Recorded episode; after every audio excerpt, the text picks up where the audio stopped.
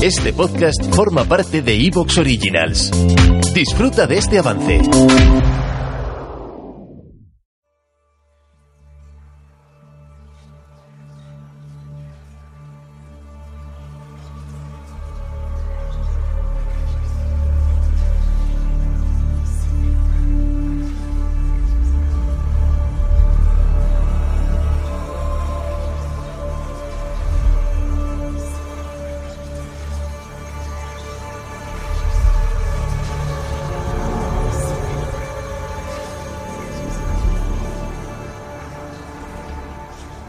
Seguramente alguna revelación está cerca. Seguramente la segunda venida está cerca. La segunda venida.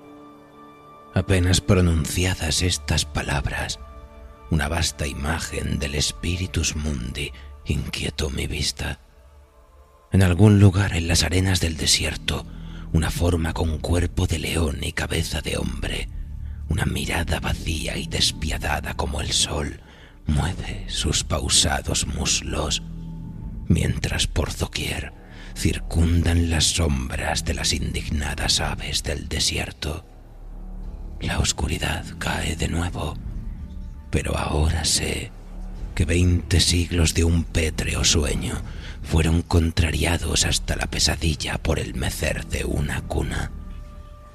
Qué tosca bestia, cuya hora llega al final cabizbaja, camina hacia Belén para nacer. La segunda venida. Un poema de William Butler Yeats.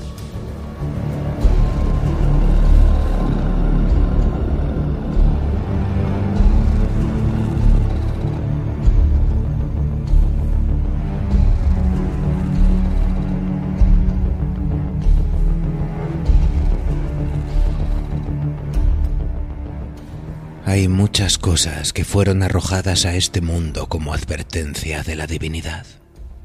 Al menos eso se creía en cierto tiempo, en el que las señales de los cielos acostumbraban a tomar formas inesperadas en la tierra, donde las desgracias venían precedidas por el advenimiento de un augurio. A esto se le llamó el lenguaje de Dios, y sólo unos pocos privilegiados tenían el derecho de interpretarlo, ya fuera por su sensibilidad mística o por intereses, digamos, más mundanos. Uno de los elementos más característicos de esta lectura de los destinos tenía que ver con el nacimiento de lo monstruoso, la llegada al mundo de una nueva criatura que en la esperanza de su comienzo debía honrarnos con la dulzura y la inocencia, se truncaba en el horror y la fascinación cuando el recién nacido contaba con alguna peculiaridad. La deformidad o la diferencia despertaban sospechas y los teratólogos, estudiosos de lo monstruoso, especulaban con todo tipo de hipótesis al respecto del nacimiento del nuevo niño. Malformaciones vistosas o características peculiares eran sinónimo de peligro. Así, la palabra monstruo, del latín monstrum, a su vez, se deriva del verbo monere, que significa advertir. El monstruo no era pues otra cosa que un aviso, una advertencia que enviaban al mundo las fuerzas sobrenaturales.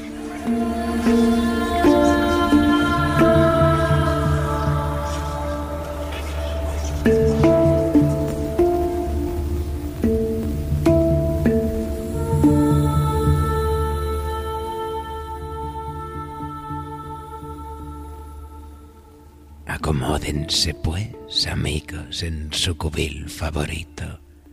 Apaguen las luces, enciendan una vela y prepárense para presenciar el advenimiento de un nuevo horror innombrable.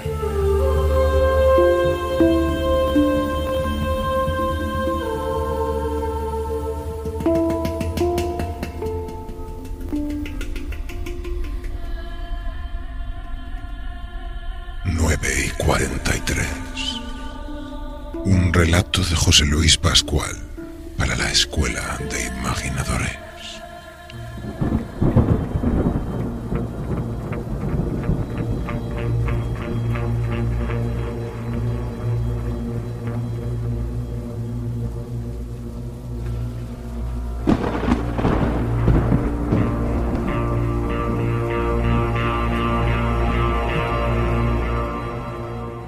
Vicenta parió un animal a las nueve y cuarenta y tres de la mañana.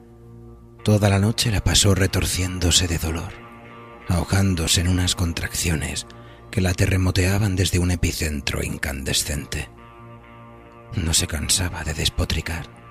Malnacido, gritaba mientras las sábanas se pintaban de sudor y aguas sucias. Que el infierno te lleve y te consumas. Que este hijo te mate a que te agujeré los ojos hasta que estés muerto y viajes al averno ciego e inútil. Las enfermeras jóvenes se limitaban a observar tal fragor desde el quicio de la puerta, santiguándose cada vez que los alaridos sobrepasaban la decencia.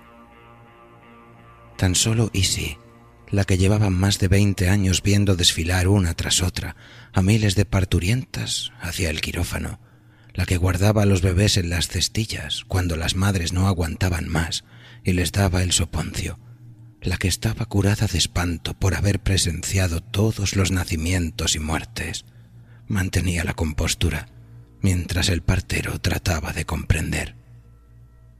No era fácil distinguir cómo se manejaba, pero pese a su menudez, Isi contenía los embates de la mujer con un solo brazo y con el otro aplicaba un paño empapado en agua fresca sobre la frente de la gritona. Una estampa digna de quedar inmortalizada en un lienzo, aunque los grandes artistas nunca están presentes a la hora de la verdad. Mátame, Dios mío, no puedo más. Acaba con esto ya. Me rompe. Vociferaba Vicenta, a la par que las pezuñas se abrían paso desde sus adentros el matasanos trajinaba confuso, agarrando al ser bullente que trataba de asomar a la vida a empellones. Me está rompiendo. Asustó la inmediata madre al médico, que sujetaba por los hombros al naciente. Aunque estuvo a punto de escurrírsele, el sobresalto ayudó al último empujón, y el hombre se halló con el cuerpo completo de aquel engendro entre los brazos.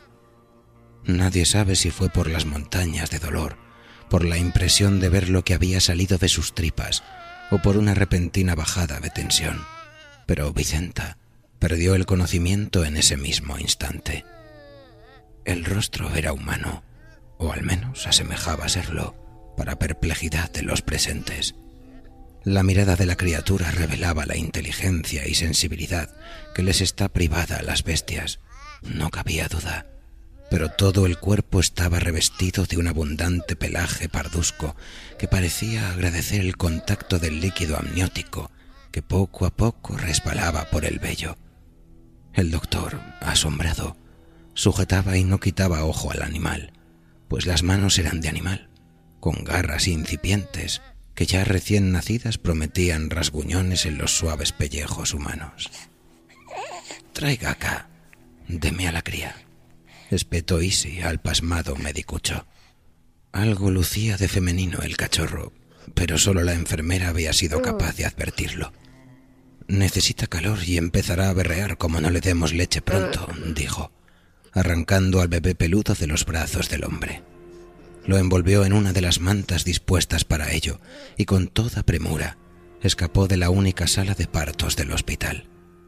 Aparte de cuadriculada, no era Isi nada melindrosa y realizó su trabajo con la acostumbrada diligencia.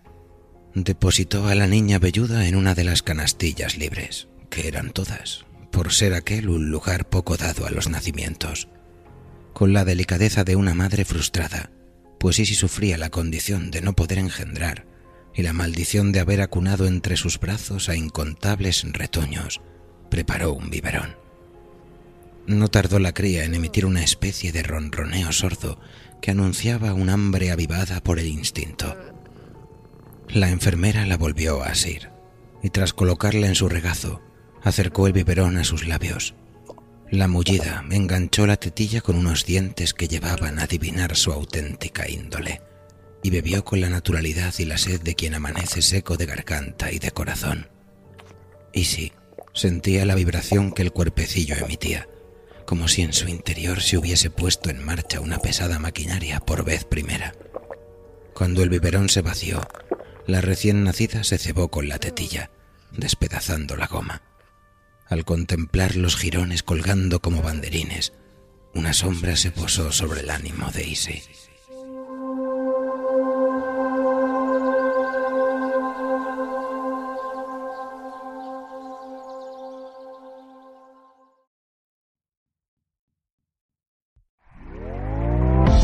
¿Te está gustando lo que escuchas? Este podcast forma parte de Evox Originals y puedes escucharlo completo y gratis desde la aplicación de Evox. Instálala desde tu store y suscríbete a él para no perderte ningún episodio.